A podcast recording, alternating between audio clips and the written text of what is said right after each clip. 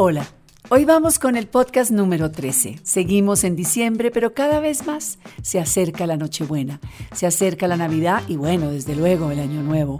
Pero aquí estamos con los atemporales, con los imprescindibles, con lo que definitivamente debemos tener para cerrar este año y comenzar el nuevo el impredecible 2021. Pero si estamos aperadas, si conocemos nuestro look, vamos a sentirnos mucho mejor, vamos a sentirnos bellas y amadas. Es importante tener muy claro que lo que debemos buscar permanentemente es un look total. ¿Qué es un look total?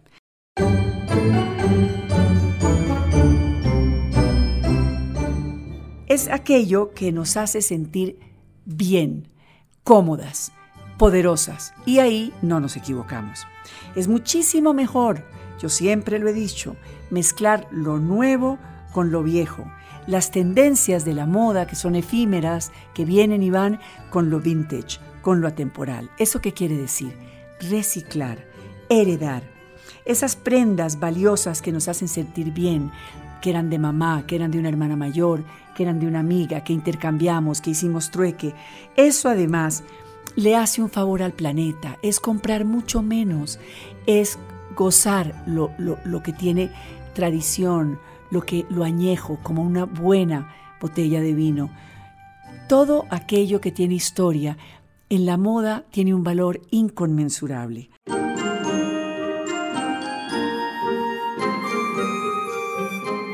Así que hay que combinar, mezclar texturas, formas, lo masculino con un encaje femenino, ese look andrógino que nos da mucha personalidad. Hay que pensar en los detalles, hay que pensar en, voltear una camiseta y ponerle un cuello de perlas o intervenirla con un batik de esos batiks orientales que venían de la India en los años 70 con el hipismo, las transparencias del hipismo, todo lo étnico, esas sandalias eh, griegas, esas chaquetas afganas, esos estampados orientales, todo eso lo podemos volver único. Eh, interviniendo unos puños, interviniendo una chaqueta de jean, pintándola con un mensaje subliminal, en fin, la moda es para jugar con ella y eso hace parte de esta época decembrina, que es una poco una época donde todo vale, desenfadada, de celebración. Así que seguimos hoy con que la moda sí cambia tu vida y si vas de la mano de una verdadera búsqueda de un estilo personal, eso es lo que vas a lograr. En las prendas atemporales, en las prendas imprescindibles, tenemos que hablar de una textura utilitaria. Nada más utilitario que el jean, que el denim, ese camaleónico algodón, el blue jean. El blue jean llegó al mundo de la moda para cambiarla. Comenzó a finales del siglo XIX, 1890 y pico. El señor Levi, Strauss lo encontró y lo transformó en overoles para los mineros norteamericanos, para los recolectores de papa en Idaho. Y desde luego para los vaqueros del oeste. Es una prenda que entró para montarse encima de un caballo, para los trabajos forzosos y pesados. Y luego, con la revolución del 68 en París, con el, con el enfant terrible que fue James Dean, el niño problemático que acabó estampillado contra un árbol a, a, los escasos 25 años cuando era un ídolo. Ese niño problemático inmortalizó en el séptimo arte, en el celuloide, al lado de Marlon Brando, el blue jean. Y el blue jean llegó definitivamente a uniformar a propios y extraños. Y en esa revolución del 68 en París, en esa revolución estudiantil, vimos cómo el uniforme del jean se tomaba el mundo. Y luego, desde luego, todas esas manifestaciones callejeras por la guerra del Vietnam y todos los 60s y 70s con el pop art estaban vestidos de denim y de este camaleónico algodón que se transforma. El blue jean lo vemos hoy en la moda, en faldas largas que podemos usar en estas noches decembrinas, en faldas largas de denim, con un lindo suéter de lurex, con una linda camisa en seda o en satín. Lo vemos en la camisa de jean de toda la vida, que comenzó desde luego siendo masculina y la adoptamos las mujeres, en la chaqueta de jean, la chaqueta de los años 50, que no tiene género, que definitivamente se transforma sobre unos pantalones blancos de lino o en unos chinos de algodón o una falda plisada de lurex, ¿por qué no? La chaqueta de jean, los jeans rectos, bombachos, con bota campanada de los años 80 de Saturday Night Fever, los jeans son los que más se adaptan al hombre y a la mujer.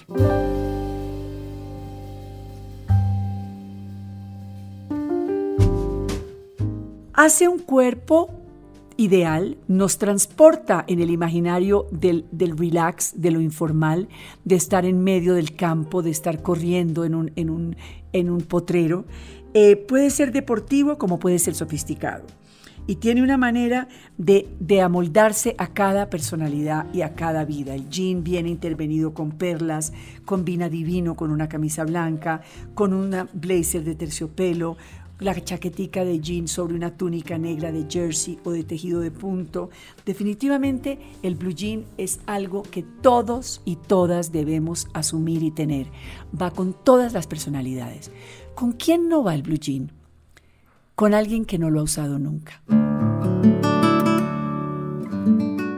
Si una mujer ha cumplido 50 años, o 60 años y nunca ha usado jean, no es la edad para comenzar a usar el blue jean. Pero en cambio, si una mujer tiene 70, 60 o 50 y ha usado jeans desde que tiene 14, esa mujer puede inmortalizarse con sus blue jeans, porque su cuerpo ya ha aceptado, la silueta ya está adaptada para el blue jean. Así que definitivamente la moda lo que llevamos siempre cuenta nuestras historias, así sea un vestido mini, o así sea un pantalón, una falda, un corsé, una camisa de encaje, tiene que ver con nuestra personalidad. Tenemos primero que reconocernos qué hacemos, cuál es nuestro oficio, cuál es nuestro clima, qué nos gusta, cuáles son nuestras preferencias y ahí es donde va justamente la prenda.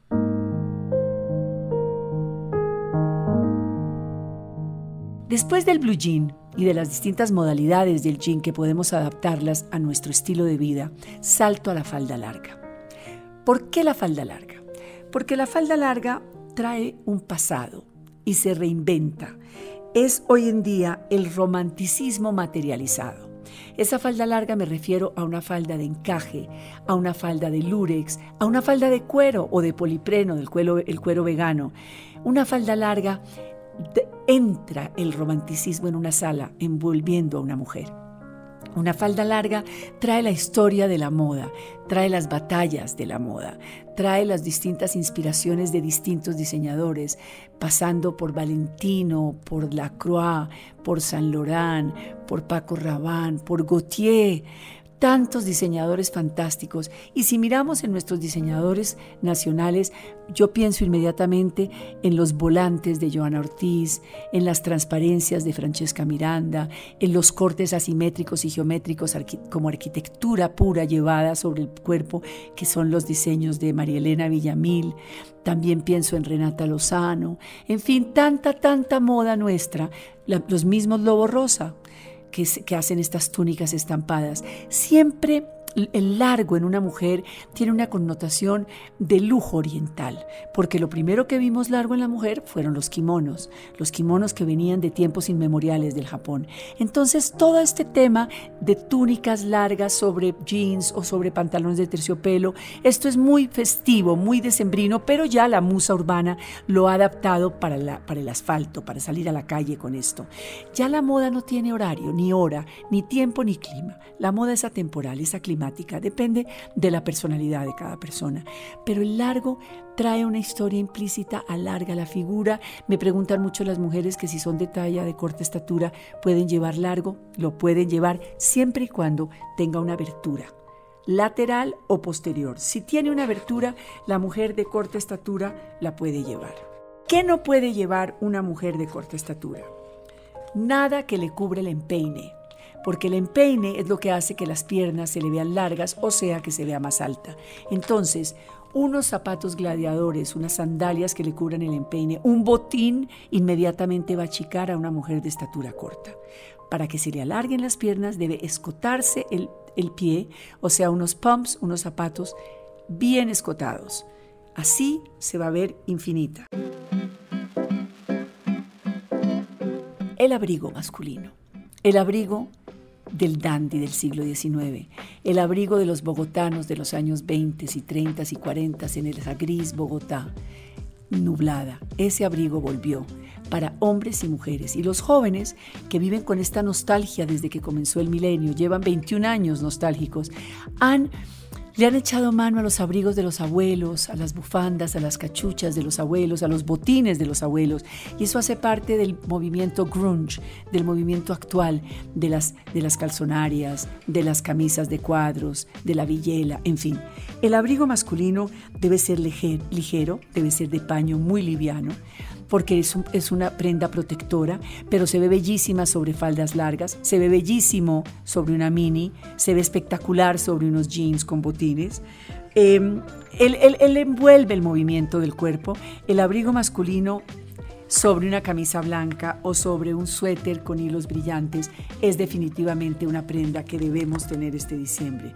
El abrigo masculino minimal o retro de solapas en pico de solapas eh, de, los, de la época del jazz, o el abrigo de cuello redondo, o el abrigo militar, que viene muy fuerte, con los botones metalizados o con, o con charreteras, es definitivamente una prenda que tenemos que tener.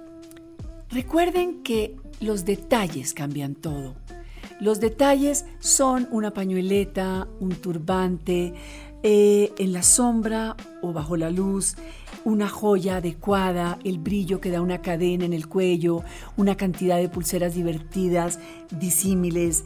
La artesanía nuestra es perfecta, toda nuestra filigrana momposina, todos nuestros eh, chaquetas de los indios de Silvia, todas estas molas coloridas, todo lo que viene con las chaquiras, esas pectorales collares de los indios del Putumayo, todos esos detalles son fantásticos porque son como un susurro que le cuentan a las personas que somos como una foto robada de un álbum.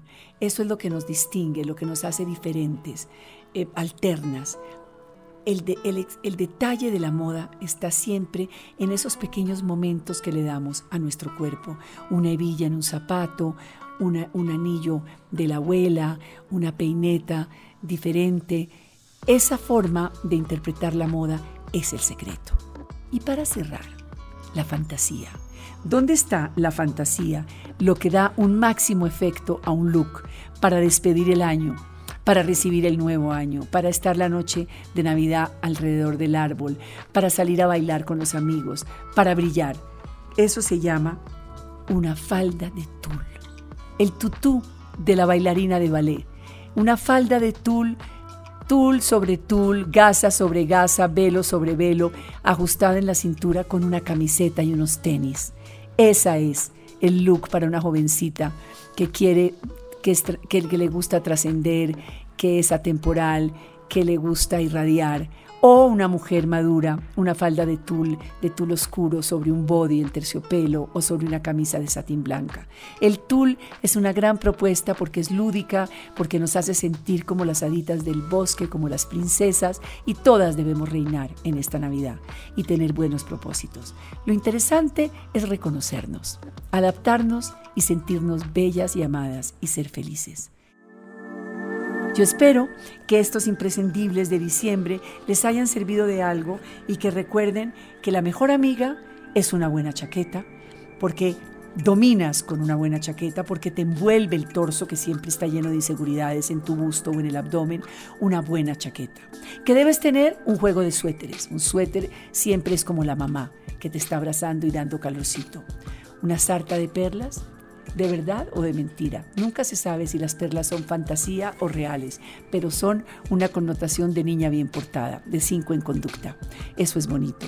Yo les mando así estos daticos, estos tips para que se sientan felices con la moda, para que jueguen con ella y para que recuerden que es una actitud, que nos divierte, que el accesorio es la alegría de la moda, que el tacón es el fetiche y que nosotras somos dueñas del mundo. Seguiremos aquí con La Moda es más fuerte que todo. No se lo pierdan. No olvides suscribirte por Apple Podcast, Spotify y pilarmod.com. Los espero.